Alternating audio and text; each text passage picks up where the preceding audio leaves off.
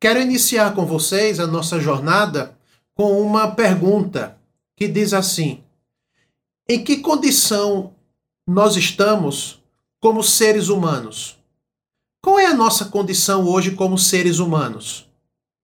A resposta vem entre aspas. Nós vivemos hoje o encolhimento da humanidade. Fecha aspas. Essa resposta vem do livro Identidade Perdida, Transformados à Imagem de Cristo, publicado pela editora Encontro, na página 19 a 25, escrito pelo reverendo Ricardo Barbosa. Neste livro, ele desenvolve o primeiro capítulo sob este prisma. Nós vivemos hoje o encolhimento da humanidade e é essa a nossa condição. Para ele, para o reverendo Ricardo Barbosa, nós vivemos hoje uma desconfortável sensação de vazio, uma onda de frustração, de futilidade, aquela sensação de desperdício, de rotina vazia. O que caracteriza esse encolhimento da humanidade é aquela falta de sentido que vem tomando conta da humanidade. É como se fôssemos puxados para baixo o tempo todo acreditando que não, a vida, a vida é assim mesmo, né? Fazer o quê? Por isso, aqui digo eu, não o reverendo Ricardo Barbosa, digo eu. É por isso que crescem hoje os técnicos da autossalvação. Isso, vendendo fórmulas científicas em busca do seu Deus denominado bem-estar, sensação de bem-estar e alívio. E na sequência, nessa mesma esteira do encolhimento da humanidade, cresce fácil também todas as formas de controle oriundos da religião, do Estado e da indústria do entretenimento, com milhares e milhares de seguidores. A sensação é que a humanidade de fato encolheu, que ninguém se importa. E agora, pior, está confinada. É aquela culpa pelo passado perdido que acomete o nosso coração, é o tédio e a insatisfação quanto ao dia presente e aquele medo, aquela ansiedade quanto ao amanhã, quanto ao futuro. Portanto, é dessa forma que Reverendo Ricardo Barbosa resume a condição do ser humano hoje e eu acompanho nessa análise, nessa avaliação, quando ele fala a respeito do encolhimento da humanidade. Eu pergunto: você conhece alguém assim? Você já se sentiu assim também com esses sintomas também do encolhimento da humanidade no seu coração? Você conhece alguém assim? Pois bem, é, ele não apresenta somente os sintomas, o quadro clínico, espiritual, social da humanidade, mas no seu livro também, nesse primeiro capítulo, ele traz boas notícias, ele traz boas novas. E quais são essas boas notícias e boas novas? Para o autor, algo persiste dentro de nós comunicando que há vida, apesar do encolhimento da humanidade. Há algo dentro de nós que transcende essa angustiante sensação de vazio. Há algo maior que resiste a toda forma de encolhimento. Por quê? Diz ele. Nós fomos criados à imagem e à semelhança de Deus. Na verdade, ele continua: há alguém que nos toma pela mão em redenção e leva-nos a reconhecer que existe uma vida plena, apesar dos pesares, uma vida sublime e eterna, apesar da rotina. O nome dele é o Salvador e Senhor Jesus Cristo. É ele quem resgata a nossa humanidade. Por amor, Jesus veio para nos salvar de nós mesmos e nos chamar para uma vida eterna. Disse Jesus Evangelho de João, capítulo 10, versículo 10. Eu vim para que vocês tenham uma vida e uma vida plena, uma vida real, e a tenham em abundância.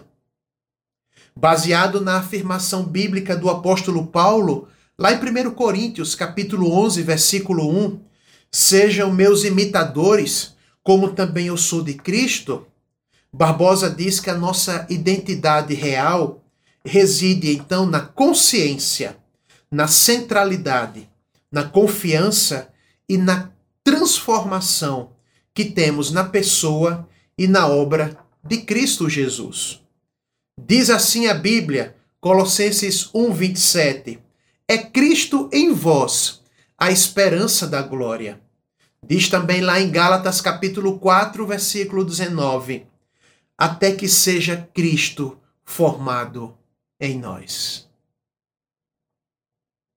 Há um caminho então para reverter esse quadro de encolhimento da humanidade? Sim. E esse caminho é justamente a pessoa e a obra do Senhor Jesus. E uma das um dos exercícios, uma das disciplinas que nós aprendemos justamente com o Senhor Jesus, irmãos, é a prática da oração. É o exercício da oração.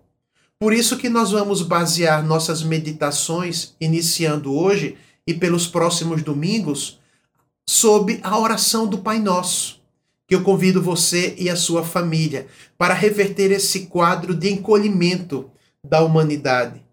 A partir dessa orientação espiritual de Barbosa, hoje, pelos próximos domingos, faremos reflexões sobre o lugar, o papel, a importância, a bênção da oração para a vida cristã.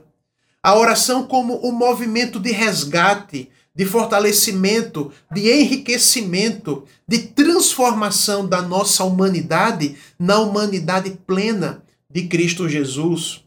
A nossa identidade como filho de Deus é enriquecida através da oração.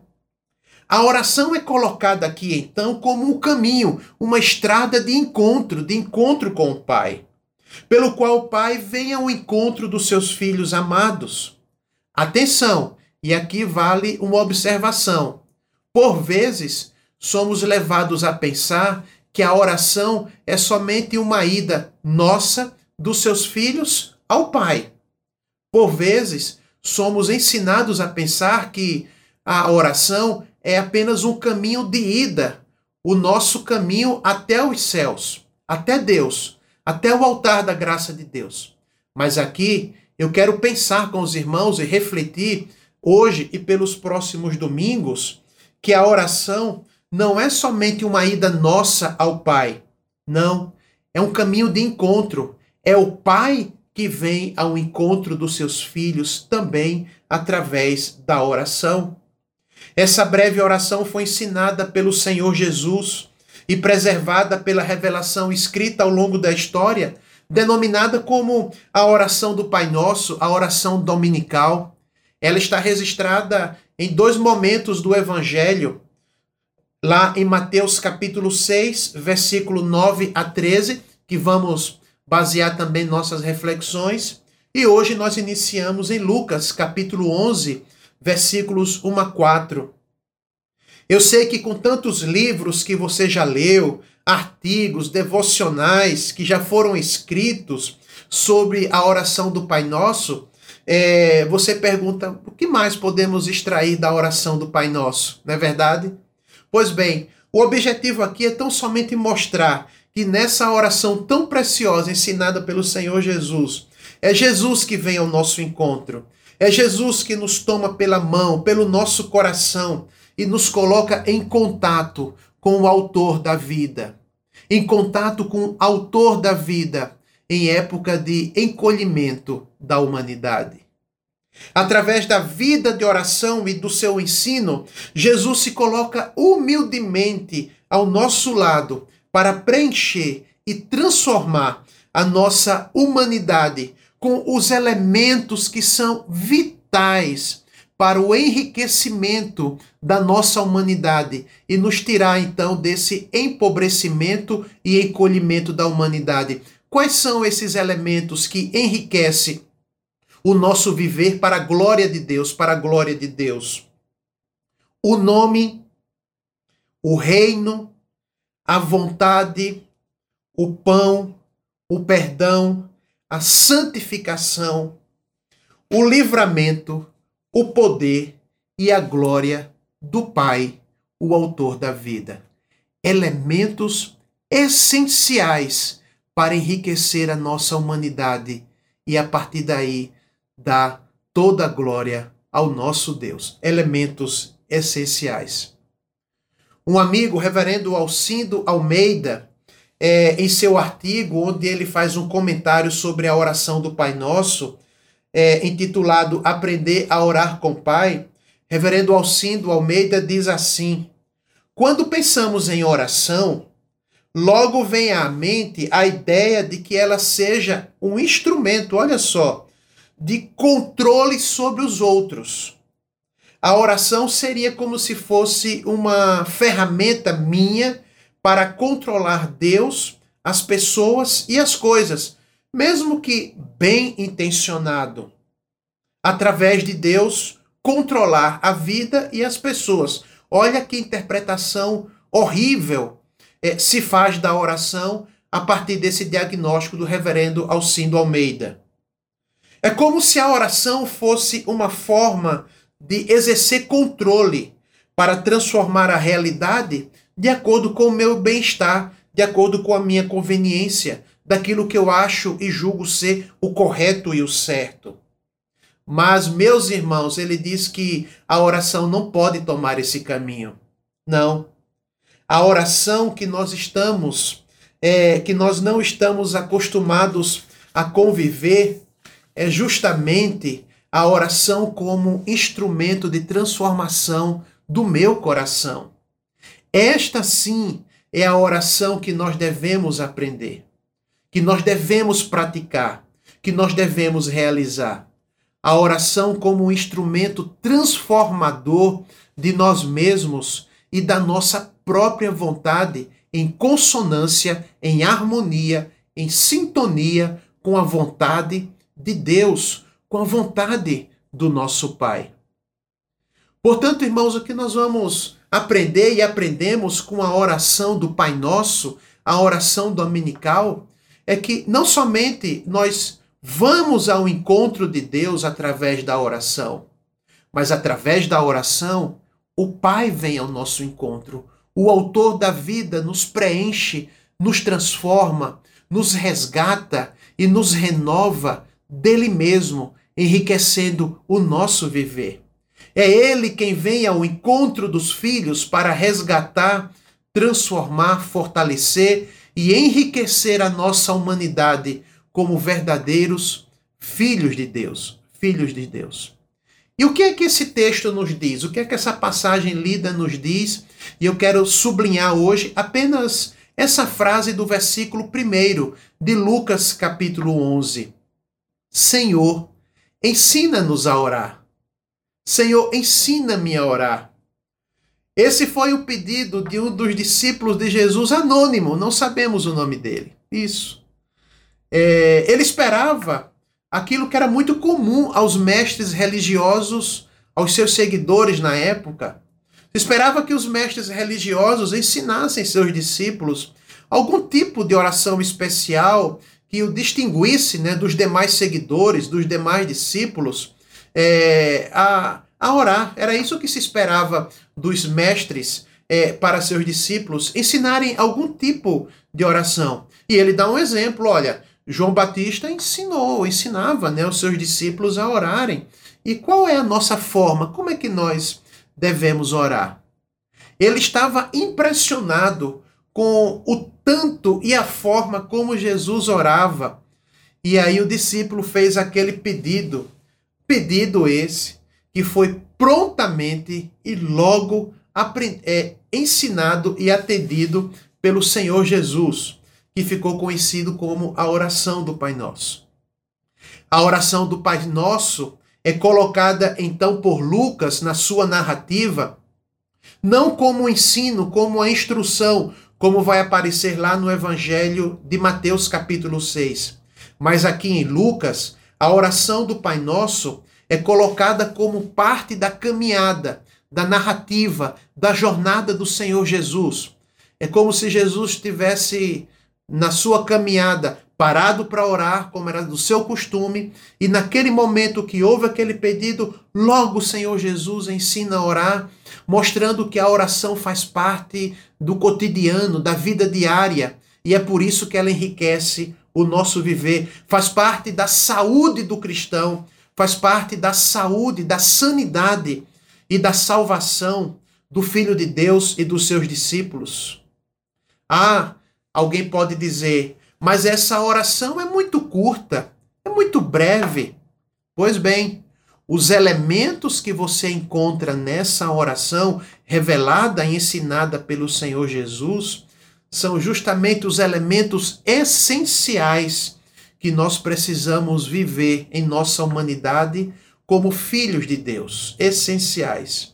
O que é que ele pede ao Pai pelos filhos? O nome, o reino, a vontade, o pão, o perdão, a santificação, o livramento, o poder e a glória do Pai, a glória do Pai na vida dos seus filhos. Senhor, ensina-nos a orar. É o pedido, foi o pedido e deve ser o nosso pedido feito ao Senhor Jesus. Mas e agora? Caminhando para nossa conclusão eu pergunto: em que condição nós estamos como seres humanos? Em que condição hoje nós estamos como seres humanos? Abri aspas para o reverendo Ricardo Barbosa, que em seu livro disse: Hoje nós vivemos o encolhimento da humanidade. Esse é o quadro. Você já considerou então a possibilidade, a sincera possibilidade, a humilde possibilidade de fazer este pedido a Jesus: Senhor, ensina-me a orar, para reverter esse quadro de empobrecimento e encolhimento da humanidade? Senhor, ensina-me a orar. Talvez a sua resposta seja: Ah, mas eu já sei orar, eu faço isso desde pequeno. Ou você pode dizer: eu sou mais prático, eu vou logo para a ação, eu não passo muito tempo orando. Talvez você diga: ah, eu acredito em Deus, mas eu acho que a minha oração não passa do teto. Por vezes eu não sinto que a minha oração passa do teto. Mas tem você que vai responder sim. Eu não sei orar como convém, como já nos ensinou o apóstolo Paulo. Eu preciso ser matriculado na oração do Pai Nosso. Eu sinto que a humanidade vem empobrecendo, vem encolhendo, e é justamente também pela prática, pela falta da oração, da prática da oração. Sim, eu aceito esse desafio. Eu aceito esse pedido. Sim, eu quero fazer essa oração dizendo: Senhor, ensina-nos a orar. Senhor, ensina-me a orar é através da oração do Pai Nosso, é através da oração que o Pai, o Autor da vida, vem ao encontro dos seus filhos para resgatar, renovar, fortalecer e enriquecer a nossa humanidade e a nossa identidade como verdadeiros filhos de Deus.